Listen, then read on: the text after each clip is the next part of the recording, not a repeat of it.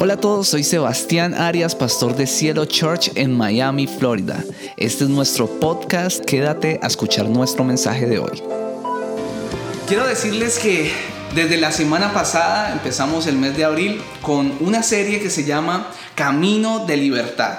Y hoy continuamos con todos estos temas y el mensaje de hoy se llama Libertad para disfrutar. Y quiero empezar contándole que cuando Angélica y yo empezamos a escribir la visión que el Señor nos dio para la iglesia, para Cielo Church, nosotros establecimos un principio, escribimos un principio. Y el principio dice algo así como que Cielo Church no es un lugar que tengamos que soportar, sino que es un lugar y una comunidad que vamos a disfrutar. Un principio fundamental de esta iglesia es que debemos disfrutar la iglesia. Pensamos que Creemos que el peor cautiverio que una persona puede tener o la peor falta de libertad que una persona puede tener es que haya recibido a Cristo en su corazón y sin embargo no esté disfrutando su vida. Por más de 10 años que llevo caminando con el Señor, he visitado varias iglesias y me he dado cuenta que en la cara de muchas personas que han recibido a Cristo, en la cara de muchos cristianos se puede ver la desdicha, el desánimo y realmente se puede ver que no disfrutan su vida. Por eso nuestro trabajo, por eso uno de nuestros propósitos, uno de nuestros mayores deseos es cambiar esa imagen que las personas o que algunas personas pueden tener acerca de la iglesia, acerca de, los cristianos. Queremos cambiar esa imagen y mostrar que la iglesia de Cristo es una iglesia que disfruta caminar con Dios, que disfruta la vida, que disfruta una vida con Cristo, que somos familias, somos una comunidad que disfruta caminar con el Señor y contar con su bendición. Muchos creen que la iglesia hay que soportarla y no disfrutarla. Y por eso vemos que terminan viviendo vidas dobles. Hay mucha gente confundida que viene a preguntarle o viene a, recriminarle a uno, ¿no? Dicen, ah, es que estos cristianos, yo vi a esta persona que hacía esto, pero también iba a la iglesia. Y generalmente son personas que tienen una doble vida y esta doble vida consiste en que van a la iglesia, pero no la disfrutan, tienen una vida miserable en la casa de Dios porque no disfrutan estar allí ni disfrutan de estar en, la comunidad. Entonces van a buscar ese disfrute al mundo y vuelven a las cosas que hacían antes y mantienen como que yo amo a Dios y quiero estar en la casa de Dios, pero no disfruto, entonces me voy a disfrutar del mundo y mantienen en, en esa doble vida. Nosotros creemos que Jesús vino para darnos vida en abundancia.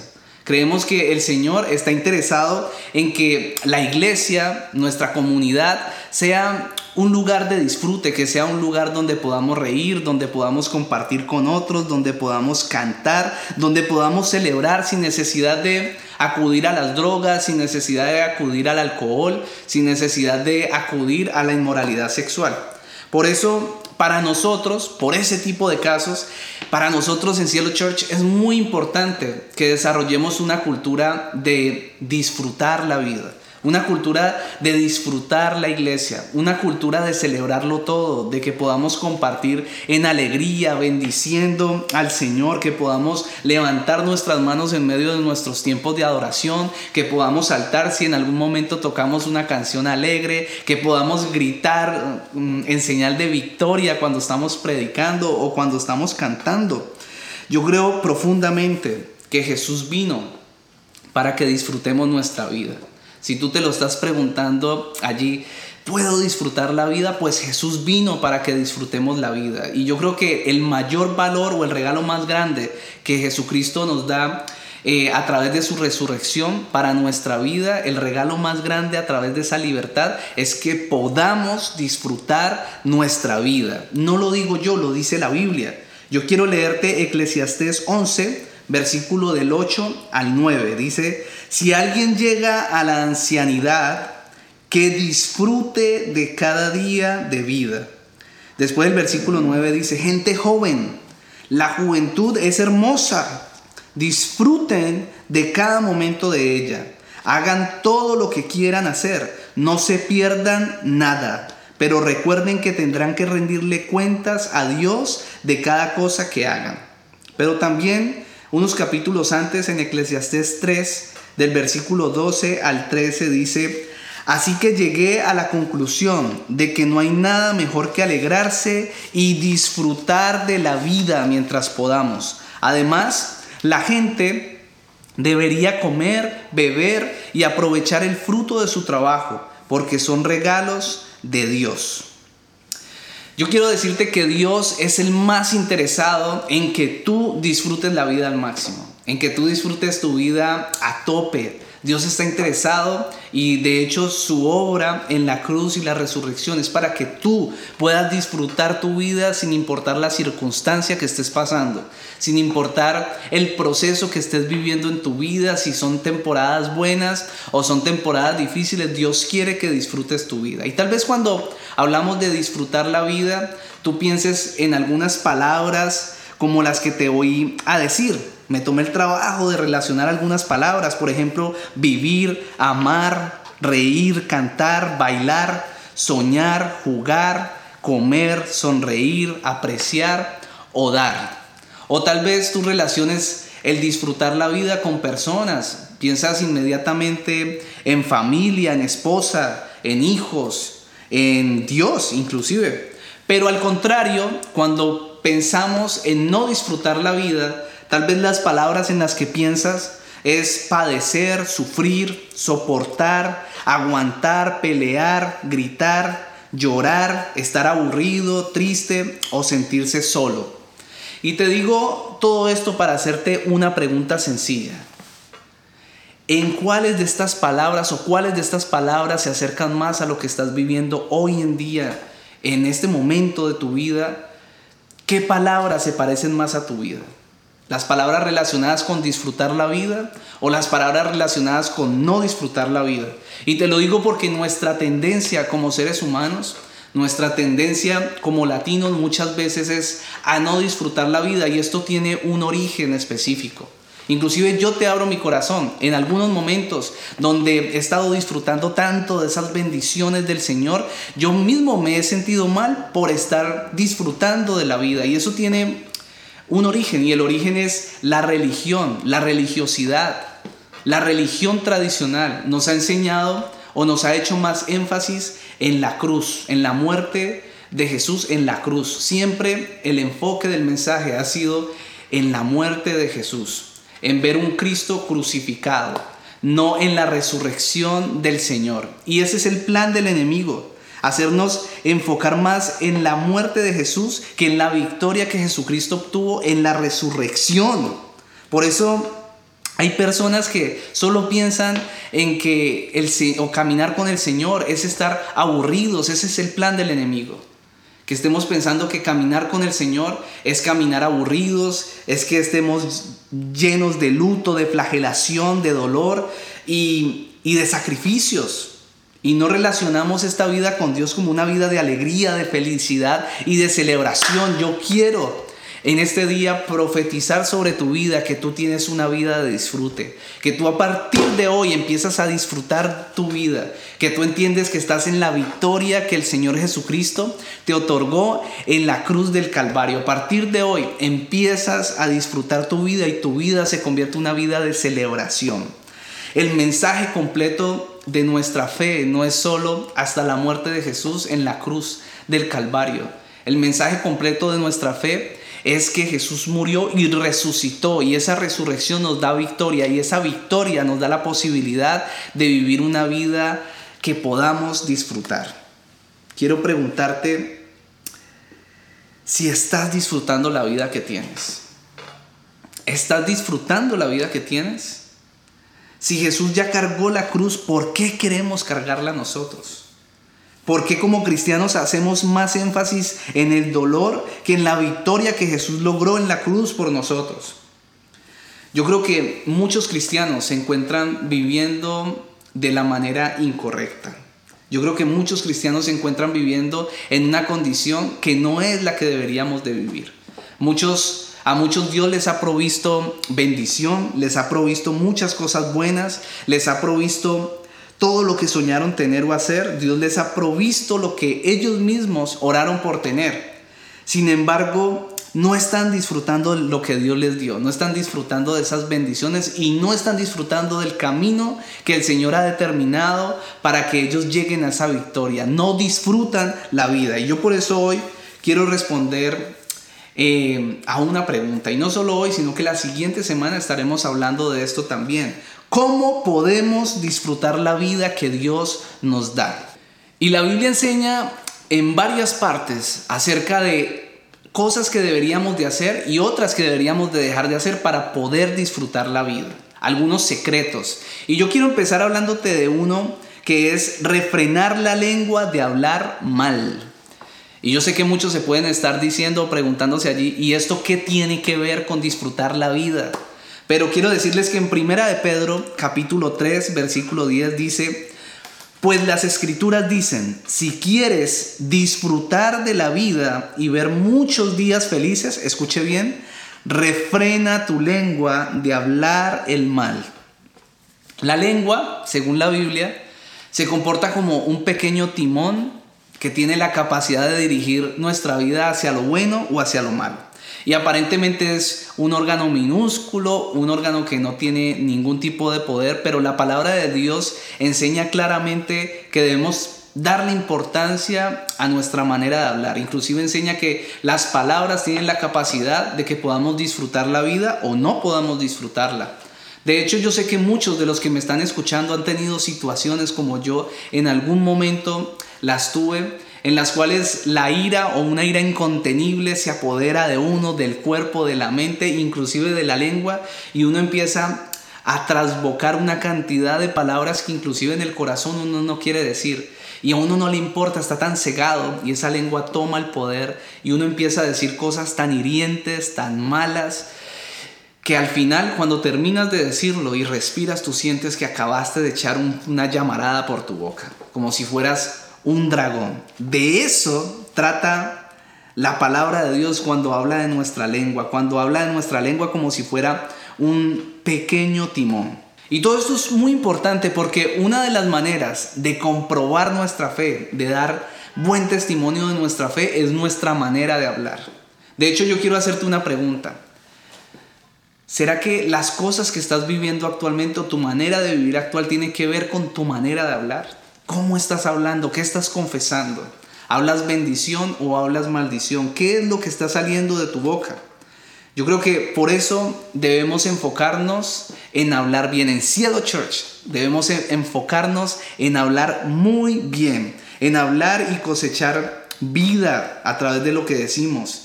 Necesitamos empezar a controlar nuestra lengua y empezar a hablar bendición. Y yo creo que hay varios secretos en la palabra de Dios acerca de hablar bien.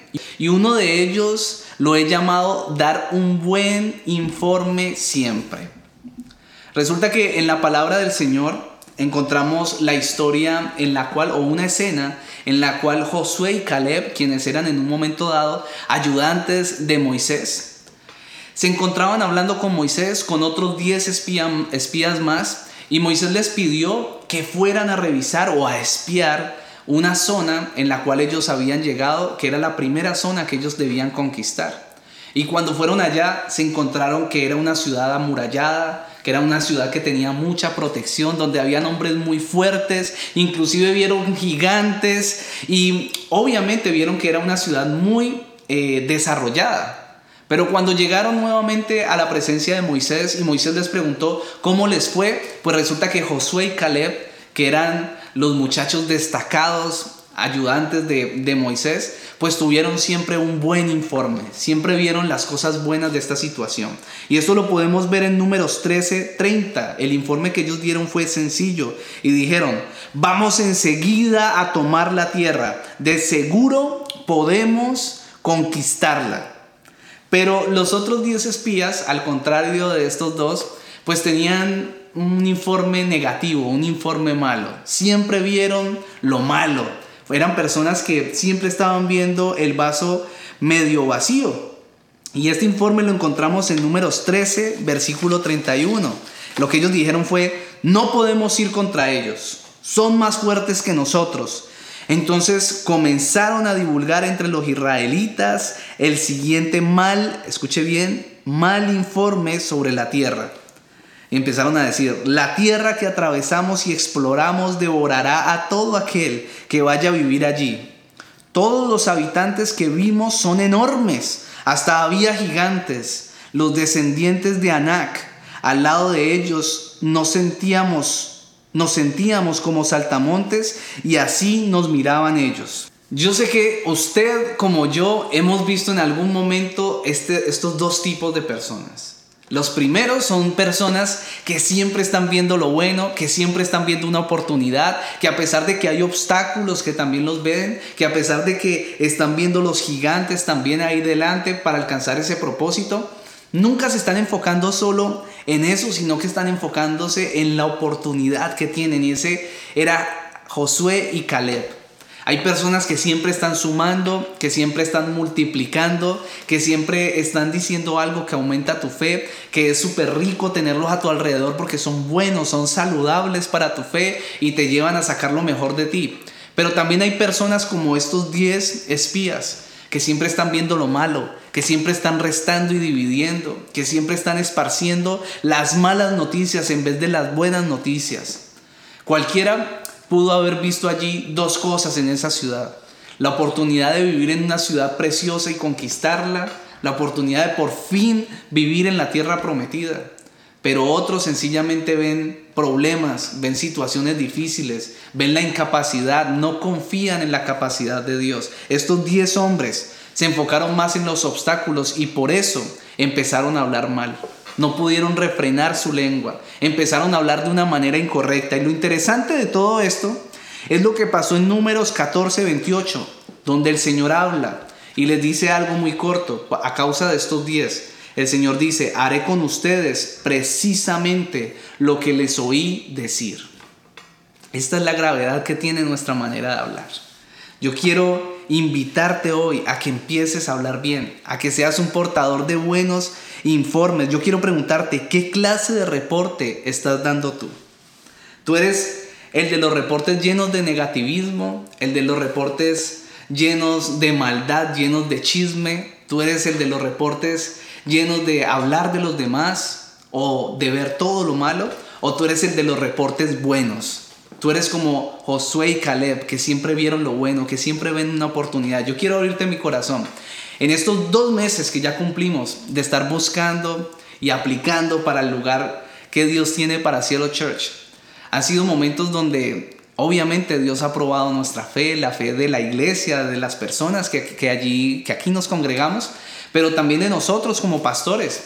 Dios nos ha probado, Dios nos ha ayudado también, pero también a través de muchos de ustedes que son portadores de buenos informes, que siempre nos están diciendo, sigamos adelante, el Señor tiene algo para nuestra iglesia, el Señor ya tiene ese lugar, tenemos que empezar en algún lugar, el lugar así no esté muy bonito, lo vamos a poner lindo, vamos a hacerlo mejor con lo que Dios nos entregue en nuestras manos, vamos a conquistar ese lugar. Y eso es lo que yo quiero hoy motivarte a seguir haciendo que siempre seas un portador de buenos informes. Asimismo, hay otro secreto que quiero compartirles para disfrutar la vida, que tiene que ver con hablar bien, y yo lo he llamado hablar bendición. Y tengo mucho testimonio de esto porque si alguien hablaba feo, si alguien hablaba mal, si, si alguien hablaba de una manera sucia, era yo. Yo no podía decir una frase completa sin hablar de las mamás, sin referirme a las mamás de la mitad del barrio. Siempre tenía que usar en mis frases groserías y vulgaridades. Siempre tenía que mencionar por ahí unas tres enfermedades venéreas para terminar una frase completa. Siempre estaba hablando muy mal.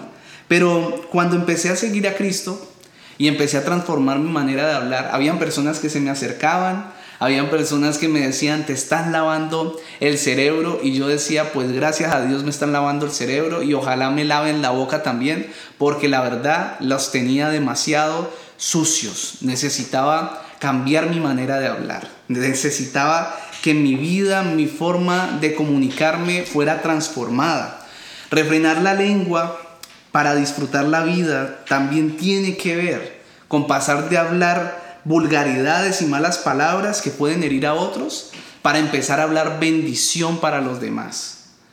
Cuando somos transformados por el Espíritu Santo, nuestra manera de hablar es transformada. En Santiago 3, versículo 9 al 11 dice, con nuestra lengua podremos, podemos bendecir o maldecir.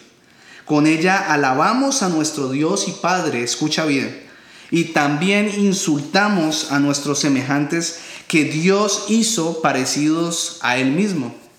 Hermanos, escúchame, esto no debe ser así.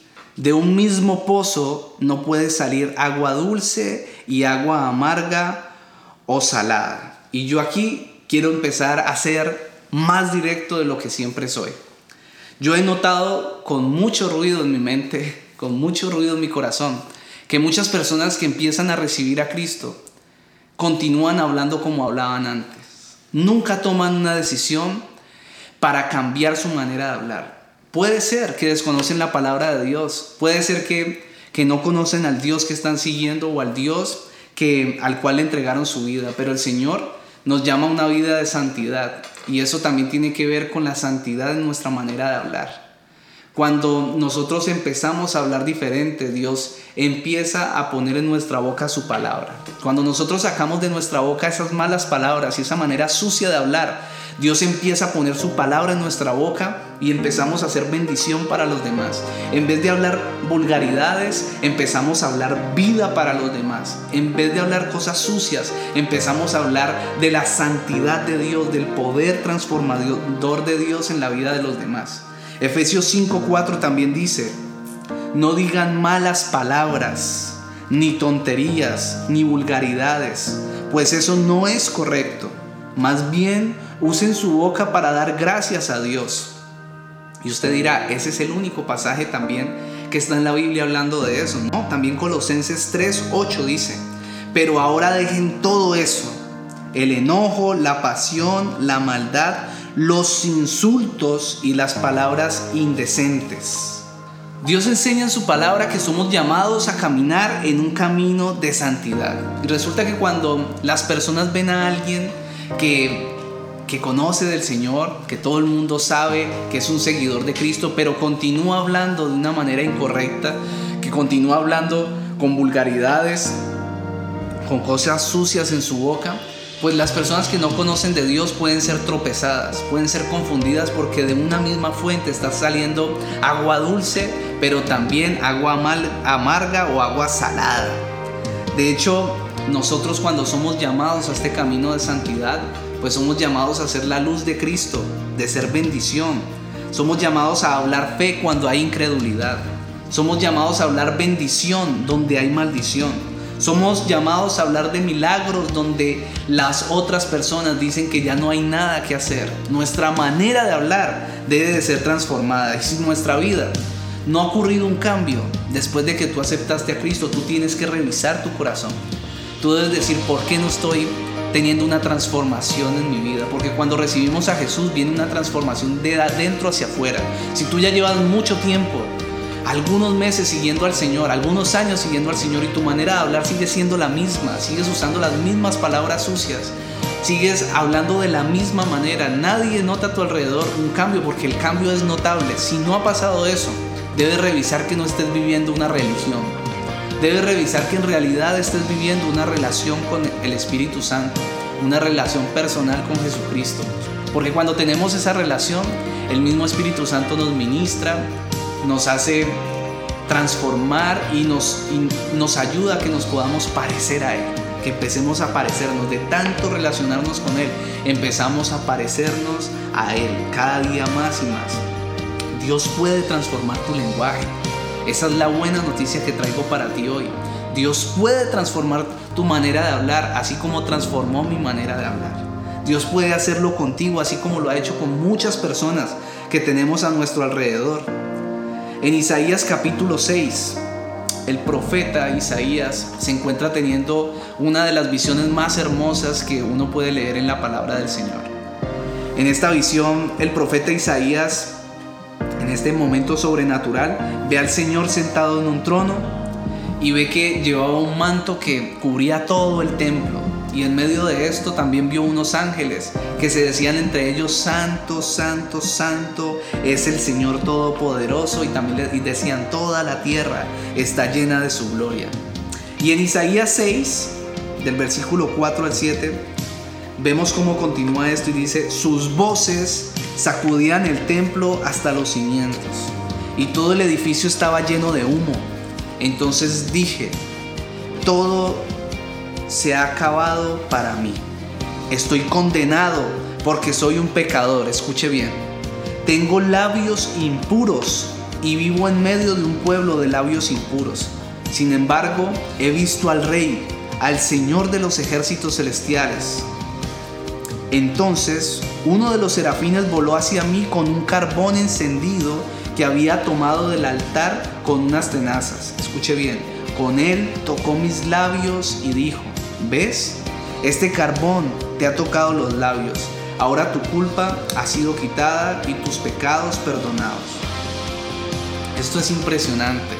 Porque el profeta lo que dice es, soy una persona que tiene labios impuros cuando se vio frente a la presencia de Dios. El primer pecado, lo primero que el Espíritu Santo le mostró es que su manera de hablar era una manera incorrecta. Se dio cuenta que en su boca no estaba la palabra de Dios, sino sus propias palabras y que eran palabras sucias frente a la santidad de Dios. Pero lo más lindo es como el Señor usa un ángel para tocar su boca y santificarlo. Santificar esa boca y transformar su manera de hablar. Y si usted continúa leyendo esta historia, se da cuenta que un momento después, el Señor pregunta, ¿a quién enviaremos? ¿Quién será el mensajero de nosotros? Y Isaías en medio de esta, de esta visión, lo que dice después de haber sido tocado por este carbón es, heme aquí, envíame a mí. Yo creo, para terminar, que cuando el Señor nos toca, así como hoy en medio de este mensaje y en este momento está tocando tu boca, tu manera de hablar, yo creo que cuando somos transformados, lo que empieza a salir de nuestra boca es un deseo de servirle a Dios y un deseo de que su palabra sea esparcida. Y esto no consiste en coger a bibliazos a las personas que tenemos a nuestro alrededor. Esto consiste en que empezamos a hablar la bendición de Dios a los demás. Esto consiste en la palabra de Dios en práctica con nuestras vidas. Esto consiste en una transformación genuina de nuestro ser. Yo quiero que hoy renovemos un pacto con Dios y es un pacto de hablar bien, de hablar bendición. Si tú quieres disfrutar la vida, la manera de hacerlo es empezando a hablar bendición y también siempre teniendo un buen informe. Ser portadores de buenas noticias. La palabra evangelio significa buenas nuevas. Nosotros debemos ser portadores de buenas noticias. Por eso hoy quiero confesar sobre tu vida que esa gloria de Dios viene ahorita mismo sobre ti y tu boca es transformada y empiezas a hablar de una manera diferente. Tu manera de hablar es diferente y empiezas a disfrutar tu vida a partir de hoy.